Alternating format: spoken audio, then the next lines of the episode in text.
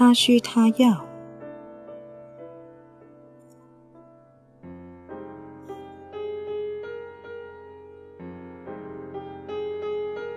五，他需要同他聊天，沟通交流。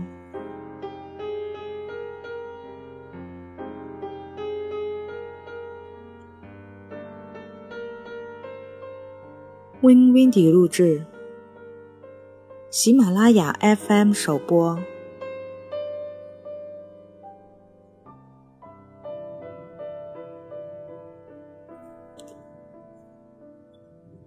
维系情感需要投入时间。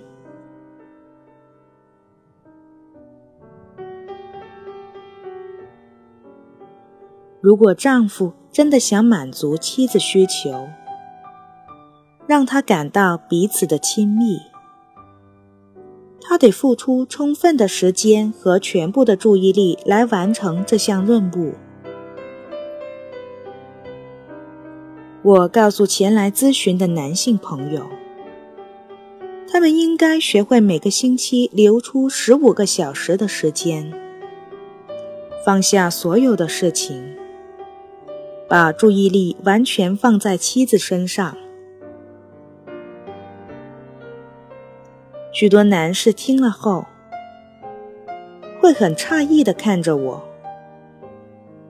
他们似乎在想我是个疯子，要不然他们就会笑着说：“换句话说，那我一天得要三十六个小时才够用喽。”我听了，丝毫不露声色。只是问当初他们在和妻子谈恋爱时，用来关心照顾他的时间有多少？如果哪一个单身汉没能在一个礼拜花上十五个小时陪女朋友的话，那他很可能会失去她。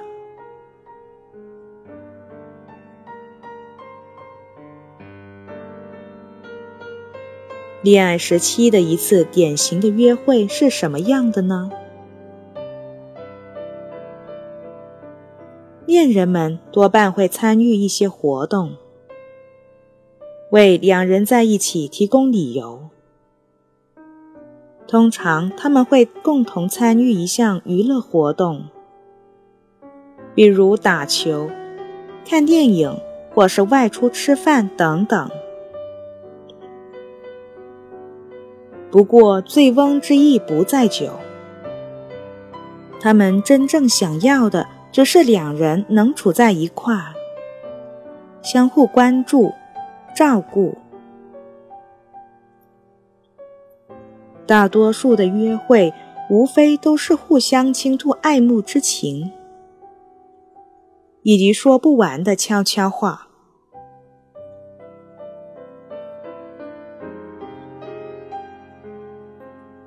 当恋人共度甜蜜时光时，不外乎有两个基本目标。他们或许没有意识到，他们一方面想要更彻底的了解对方，另一方面也想让对方知道自己喜欢他。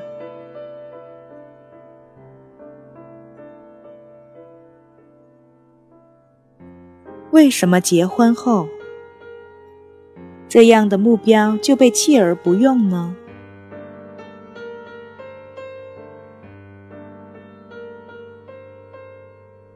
如月希望拥有幸福美满的婚姻，夫妻双方应该将这些职责与目标持之以恒的实践终生。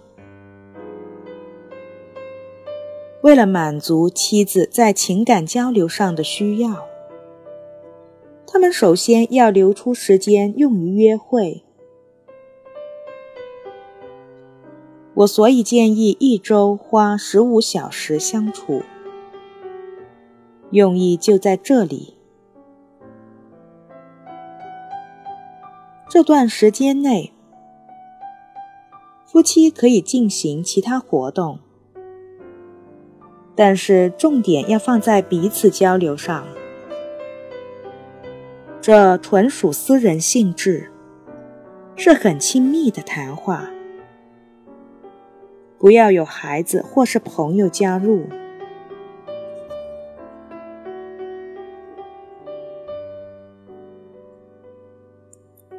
如果没有足够的时间在一起，女人会失去她们所需的且期盼的亲密感，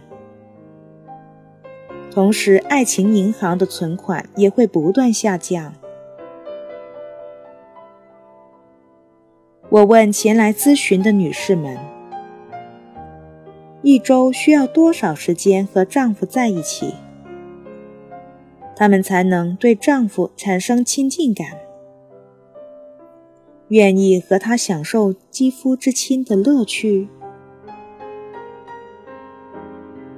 就是通过以上的调查询问，我才做出一周十五个小时的设定。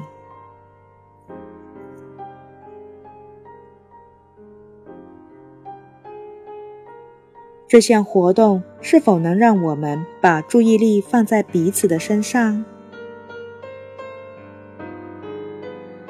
如果你能对此做出肯定答复，那么这项活动就可以放到十五个小时里。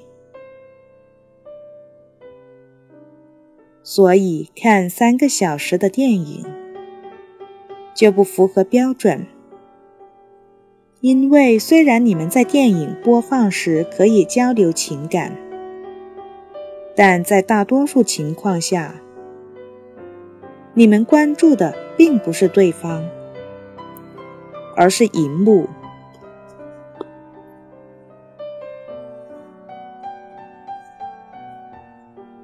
像散步、到餐馆吃饭、去打高尔夫球。在宁静的池塘划船，到海滩做日光浴，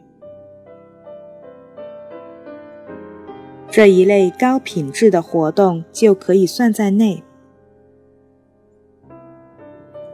任何需要注意力高度集中或是大量运动锻炼的娱乐活动，都会使谈话变得困难，不符合要求。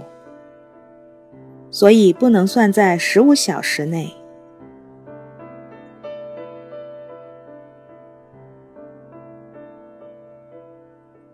两人一起坐车时彼此交谈，或者在一块安静的吃饭，没有孩子或其他干扰，都可以算在十五小时之内。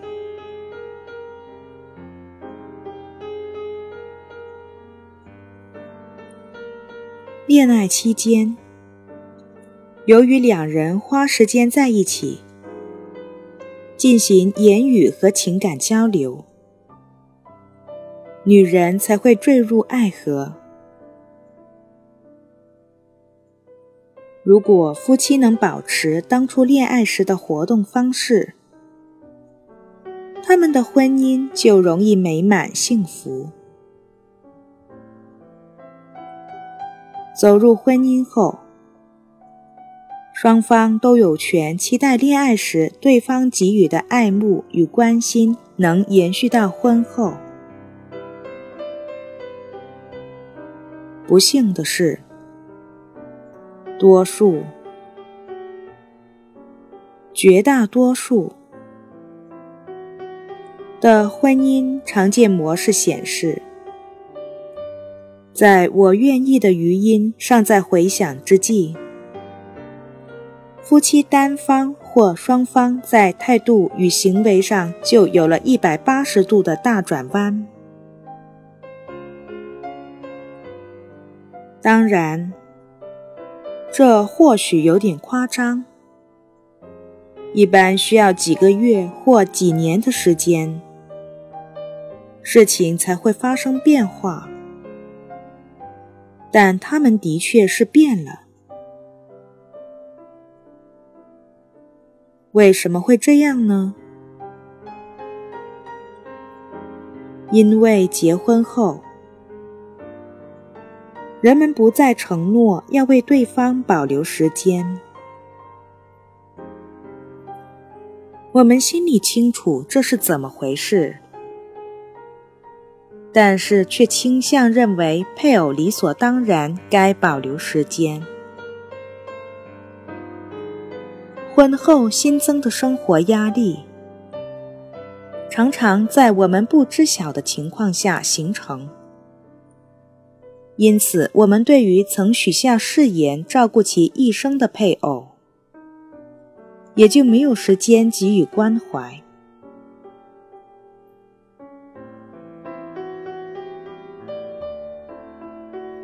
这种我可以将配偶视作当然的独特想法，解释了为什么当初恋爱期间的狂热的、充满激情的交流，会变成而今让人乏味的谈话。这种转变不禁令人失望、压抑或幡然醒悟。每位妻子或丈夫都该坐下来仔细思考：配偶当初和我结婚，是因为他认为恋爱时我给他的快乐能在婚姻生活中持续下去。我是否依然信守当初的约定呢？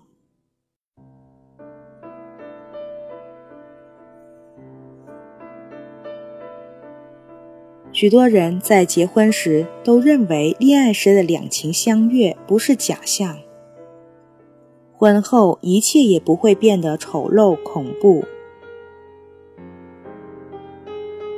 他们之所以携手走进婚姻的殿堂。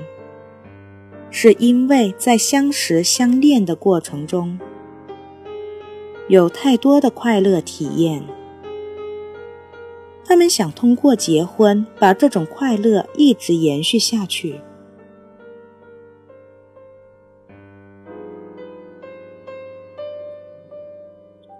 是这样的，不过婚后的环境也许会发生变化。在我和乔伊斯刚步入婚姻生活时，经济非常拮据。我还是一个在校的学生，但同时却要负担妻子和孩子的生活。乔伊斯在家照顾孩子，每笔开支都得精打细算。我不得不问自己：乔伊斯想要什么？是更多的钱用来消费，还是更多的时间和我相处？我如果那样问他的话，他可能会选择钱，因为我们还得付账单。维持整个家庭的运转，这是女人的另一个基本需求。我们将在本书第九章进一步探讨这个需求。幸运的是，我们没有让经济的压力影响到我们夫妻的感情。在接下来的几年里。我从辅导经验里悟出这么一个道理：金钱或事业都应该为婚姻服务，千万不能本末倒置，牺牲婚姻换得金钱或是事业的成功。我见到的许多失败婚姻里。夫妻为追求财富，放弃情感的联系，最后得到了财富，却失去了婚姻。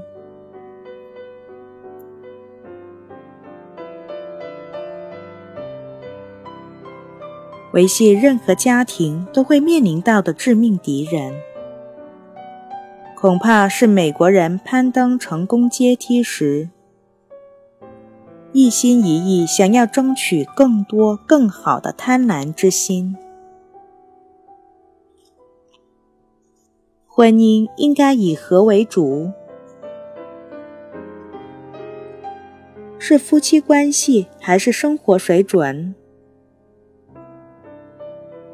众所周知，正确答案应该是什么？但是，仍然有许多夫妇把主次顺序颠倒了。他们将生活水准排在了夫妻关系前面，并错误的以为，如果我们发了财、出了名，就一定能幸福。偏偏绝大多数情形都刚好相反，他们达到了较高的生活水准。但却付出了可怕的代价，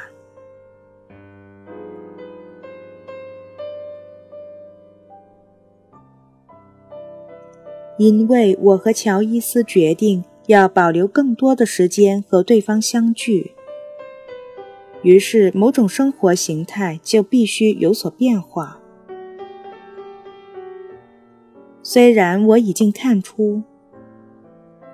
从金钱的角度来评判事情是荒谬的，但我依旧支付账单。所以，对我们来说，这必须要降低生活水准。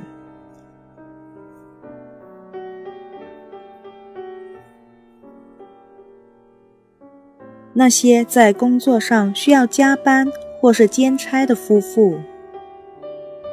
很可能正在书写他们的婚姻死亡证书，或至少正准备把他送往医院。他们需要知道，彼此良好的夫妻关系，才是决定生活品质最重要的因素。